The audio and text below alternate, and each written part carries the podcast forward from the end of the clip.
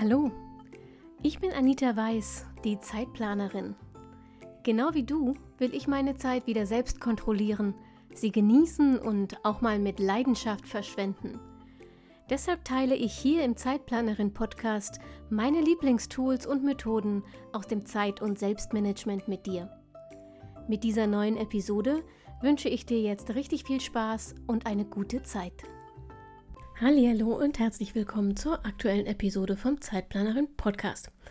Ich habe euch heute einen Quick-Tipp versprochen. Es geht um die Ivy Lee-Methode. Äh, ich versuche mich so kurz wie möglich zu fassen. Allerdings musste ich die Methode ein bisschen anpassen, denn sie ist aus dem Jahr 1918 und braucht ein bisschen Modifikation, um äh, ins Jahr 2021 zu passen. Deshalb kann es sein, dass ich meine acht Minuten, ähm, die als Quick-Tipp länger angesetzt sind, sprenge, aber ich rede einfach ein bisschen schneller, noch schneller. Du kennst die Ivy Lee-Methode vielleicht schon unter einem anderen Namen. Sie heißt nämlich auch die 25.000 Dollar Methode.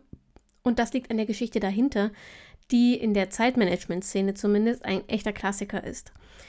Irving Ivy Lee war Berater und zwar einer der ersten und damals erfolgreichsten PR-Berater. Er war, wie gesagt, 1918 engagiert worden vom Präsidenten der amerikanischen Stahlfirma Bethlehem Steel Bethlehem-Stil. So. Die Firma wuchs damals rasant und der Präsident suchte nach einer Methode, um seinen Arbeitstag produktiver zu gestalten und seine Mitarbeiter besser zu managen. Ivy Lee verlangte ein bisschen Zeit mit dem Präsidenten selbst und dessen Führungskräften und bot im Gegenzug an, dass der Kunde selbst entscheiden könne, was er am Ende für die Berater zahlen wolle. Die Zahlung sollte erst nach drei Monaten erfolgen, wenn sich nämlich herausgestellt hätte, ob die Lee-Methode funktioniert oder eben nicht. Am Ende erhielt Ivy Lee ein Honorar von 25.000 Dollar, was heute fast einer halben Million Dollar entspricht. Der Stahlmogul soll angeblich behauptet haben, die Ivy Lee-Methode sei der beste Rat gewesen, den er je bekommen hätte. Bevor ich dir erzähle, wie die Ivy Lee-Methode funktioniert, vielleicht ganz kurz, für wen ist die Methode überhaupt geeignet? Sie ist geeignet für Menschen, die ihre Tagesplanung möglichst zügig erledigen wollen, für Menschen, deren Arbeitstage oft Unvorhergesehenes bereithalten, für Menschen, die die Gesamtheit ihrer Aufgaben bereits im Blick und aufgeschrieben haben, für Menschen, die sich leicht verzetteln und für Menschen, die sich schlecht fokussieren können. Im Gegenzug, für wen die Ivy-Methode nicht geeignet ist, für Menschen, die keinerlei Überblick über ihre Aufgaben haben, für Menschen, die mit dem Priorisieren von Aufgaben noch gar keine Erfahrung haben und für Menschen, deren Arbeit nicht planbar ist. Jetzt kannst du also ganz kurz in dich gehen und überlegen, ob die Methode was für dich ist. Und jetzt erzähle ich dir, worum es eigentlich geht. Die Ivy Lee-Methode ist extrem simpel und genau deshalb so effizient, aber nur dann, wenn du sie konsequent jeden Tag benutzt. Wichtigster erster Schritt, lege deine Ziele und deine Vision fest. Diesen Schritt musst du selbstverständlich nicht jeden Tag machen, es sei denn, du hast jeden Tag ein anderes Ziel und eine andere Vision. Ähm, aber du solltest dir unbedingt die Zeit dafür nehmen, bevor du dich im Tagesgeschäft verstrickst. Also einmal festlegen, wo willst du eigentlich hin. Diese Ziele oder deine Vision sind die Leitplanken für die folgenden täglichen Schritte der Methode.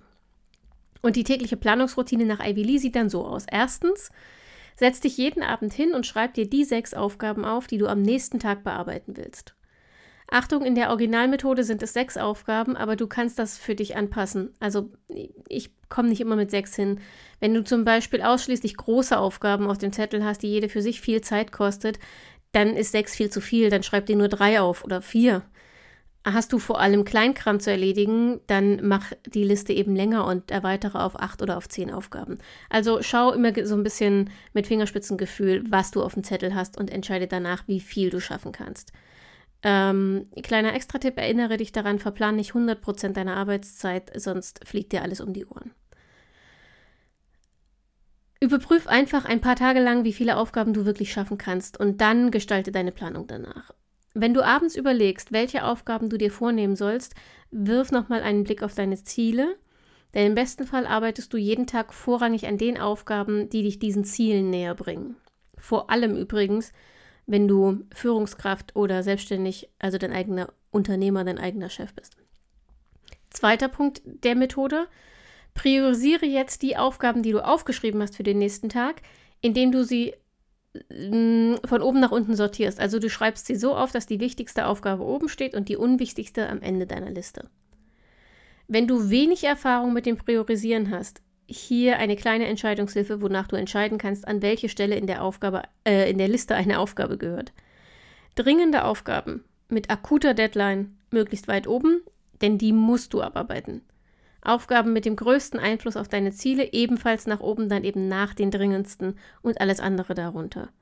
Es kann helfen, wenn du dich vorher mal kurz hinsetzt und für dich entscheidest, wie du Prioritäten vergibst. Also was ist dir wichtig? Was macht eine Aufgabe für dich zu einer Priorität? Das kann für jeden unterschiedlich sein und ähm, das ist auch völlig in Ordnung so. Kann ja sein, dass du sagst, nee, für mich sind immer die Aufgaben Prio 1, für die ich am längsten brauche, weil sie mir sonst im Nacken sitzen und ich möchte sie gerne als erstes abarbeiten, damit ich dann ruhiger mit allen anderen Aufgaben bin. Das ist völlig in Ordnung, leg es einfach einmal für dich fest. Du hast also jetzt sechs Aufgaben oder vier oder acht oder zehn, wie auch immer, Aufgaben aufgeschrieben für den nächsten Tag und du hast sie priorisiert, also in der Reihenfolge aufgeschrieben, in der du sie abarbeiten willst. Der nächste Schritt, setz deine Liste am nächsten Tag so um, wie du sie notiert hast. Das bedeutet vor allem, du schaust jetzt nicht nochmal, ob du vielleicht doch anders arbeiten willst. Die Entscheidung, was du tun willst, hast du am Abend getroffen und die wird nicht nochmal in Frage gestellt. Du verschwendest damit keine Zeit. Stattdessen fängst du, sobald du am Schreibtisch sitzt, mit der Aufgabe an, die ganz oben auf deiner Liste steht. Schalte, wenn das irgendwie machbar ist, Ablenkung und Störungen aus und arbeite die Aufgabe bis zum Ende ab, bevor du dich etwas anderem widmest. Meiner Meinung nach schwächelt die Methode an dieser Stelle, weil es eben heutzutage deutlich schwieriger geworden ist, Störungen zu eliminieren, als das 1918 der Fall gewesen sein dürfte. Ist es dir gelungen, die Aufgabe abzuarbeiten, kommt Schritt Nummer 4. Und der sieht vor, dass du jedes Mal, wenn du eine Aufgabe erledigt hast, also die, die ganz oben steht auf deiner Liste, deine Liste überprüfst und nachkontrollierst, ähm, ob die Prioritäten noch aktuell sind. Also ist das, was jetzt als nächstes auf deiner Liste steht, tatsächlich noch die Aufgabe, die jetzt am dringendsten und drängendsten wäre. Oder eben nicht. Das finde ich ist der große, große Vorteil dieser Methode, denn dein Arbeitstag entwickelt sich ja und es ist sehr, sehr wahrscheinlich, dass die Dinge im Laufe des Tages anders kommen, als du sie am Abend zuvor geplant hast. Und deshalb sieht Ivy Lee diese Überprüfung der Liste vor. Bist du fertig mit einer Aufgabe, überprüfst du erstens, ob die Aufgabe darauf immer noch die sechs wichtigsten sind, also die, die du noch auf der Liste hast oder die fünf wichtigsten, wenn du eine abgearbeitet hast. Wenn nicht, füg die neue Aufgabe, die wichtig geworden ist, hinzu und streich dafür von der Liste die letzte. So dass weiterhin, also effektiv sollen am Ende nie mehr als sechs, sechs Aufgaben auf dieser Liste stehen. Und du überprüfst zweitens, ob die Prioritäten noch stimmen. Also wenn du die Präsentation am Nachmittag fertig machen wolltest, aber gerade erfahren hast, dass der Kundentermin auf Mittag vorverlegt wurde, dann passt du deine Liste jetzt eben so an, dass die Präsentation nach vorne rückt und du sie als nächstes bearbeitest. Und wenn das erledigt ist, fängst du jetzt mit dem ganzen Prozedere wieder von vorn an. Also das, was jetzt ganz oben auf deiner Liste steht, ist die Aufgabe, der du dich als nächstes widmest, möglichst ohne Ablenkung und Störung, möglichst ohne Unterbrechungen. Und am Abend guckst du, was noch auf der Liste steht und schreibst die Liste für den nächsten Tag und übernimmst dabei, was du an diesem Tag nicht geschafft hast, möglichst weit oben auf deine nächsten Tagliste, wenn es nach wie vor dringend und wichtig ist. Das ist die ganze Ivy Lee Methode im Kern. Ich arbeite eigentlich sehr gern damit, weil sie eben sehr effektiv ist und auch effizient. Anders als zum Beispiel die Eisenhower Matrix, die ich ja gar nicht mag. Allerdings habe ich mir die Ivy Lee-Methode ein bisschen angepasst, damit sie zu mir und meiner Arbeit besser passt. Und zwar habe ich zwei Kleinigkeiten ergänzt. Zum einen, neben den acht bis zehn Aufgaben, die ich am Tag einplane, wie gesagt, ähm, sechs funktioniert bei mir fast nie, weil ich wirklich auch Mini- und Midi-Tasks aufschreibe, plane ich fest Pufferzeit für Unvorhergesehenes ein. Ich verplane also mit den Aufgaben auf meiner Liste nur etwa so drei Viertel meines Arbeitstages. Der Rest sind Pufferzeiten für Unvorhergesehenes, Unterbrechungen, äh, Meetings, die länger dauern und so weiter. Und zweitens, ich starte nicht mit der wichtigsten, dringendsten Aufgabe auf meiner Liste. Ähm, das ist aber wirklich jetzt eine ganz persönliche Vorliebe. Es hat nichts mit einer Schwäche der Methode zu tun, sondern mir fällt es einfach leichter, wenn ich am Anfang meines Arbeitstages eine Reihe von Mini-Aufgaben erledige und damit Momentum aufbaue, so komme ich langsam und ohne große Kraftanstrengung ins Tun und kann mich danach dann den großen wichtigen Aufgaben wechseln, ähm, widmen. Mir fällt es einfach leichter, auf diese Weise in den Arbeitsmodus zu kommen, als wenn ich gleich zu Beginn zu dem dicksten Brocken aufraffen müsste. Meiner Meinung nach funktioniert die Ivy Lee-Methode nur, wenn du die Gewissheit hast, dass du alle Aufgaben, die in nächster Zeit so anstehen, irgendwo notiert hast. Also, dass du sie nicht vergessen kannst, auch wenn auf deiner Tagesliste nur sechs Platz haben. Ich sammle meine Aufgaben deshalb in einer Monats- äh, und wenn das zu viele sind, dann gegebenenfalls nochmal in einer Wochenübersicht, aber eigentlich in einer Monatsübersichtsliste. Ich habe die geteilt. Ich habe eine Liste für die Zeitplanerin, eine für Privates, eine für den Hauptjob. Einfach der Übersicht halber, das macht die Sache einfacher, schnell rauszupicken, äh, worauf ich mich konzentrieren will. Und daraus suche ich mir dann täglich die wichtigsten oder dringendsten Aufgaben für die Tagesplanung und ergänze die durch spontan hinzugekommene Aufgaben, die eben im Laufe des Tages so auftauchen. Was bringt die Ivy Lee Methode? Die Methode ist, jedenfalls, wenn du ein bisschen Routine hast, eine extrem schnelle Art, die Tagesplanung zu erledigen. Es gibt wenig Priorisierungsmethoden, ähm, die du schneller nutzen kannst, finde ich. Wenn du eine Sammel-To-Do-Liste hast, brauchst du abends vielleicht zehn Minuten, wenn es hochkommt. Und gleichzeitig ist sie durch die eingeplante Überprüfung der Liste nach jeder Aufgabe sehr viel flexibler als die meisten anderen Tools zur Priorisierung von Aufgaben. Eine ganz besondere Empfehlung ist diese Methode für dich übrigens, wenn du dazu neigst, dir viel zu viel vorzunehmen. Das gilt allerdings für die meisten Priorisierungstools, wenn man sie richtig anwendet. Mm, aber die Ivy-Lee-Methode kann dir auch helfen, wenn du häufig zwischen Aufgaben hin und her springst und nicht so richtig fertig wirst. Ähm, wenn du dich also leicht ablenken oder dich, dich selbst ablenkst.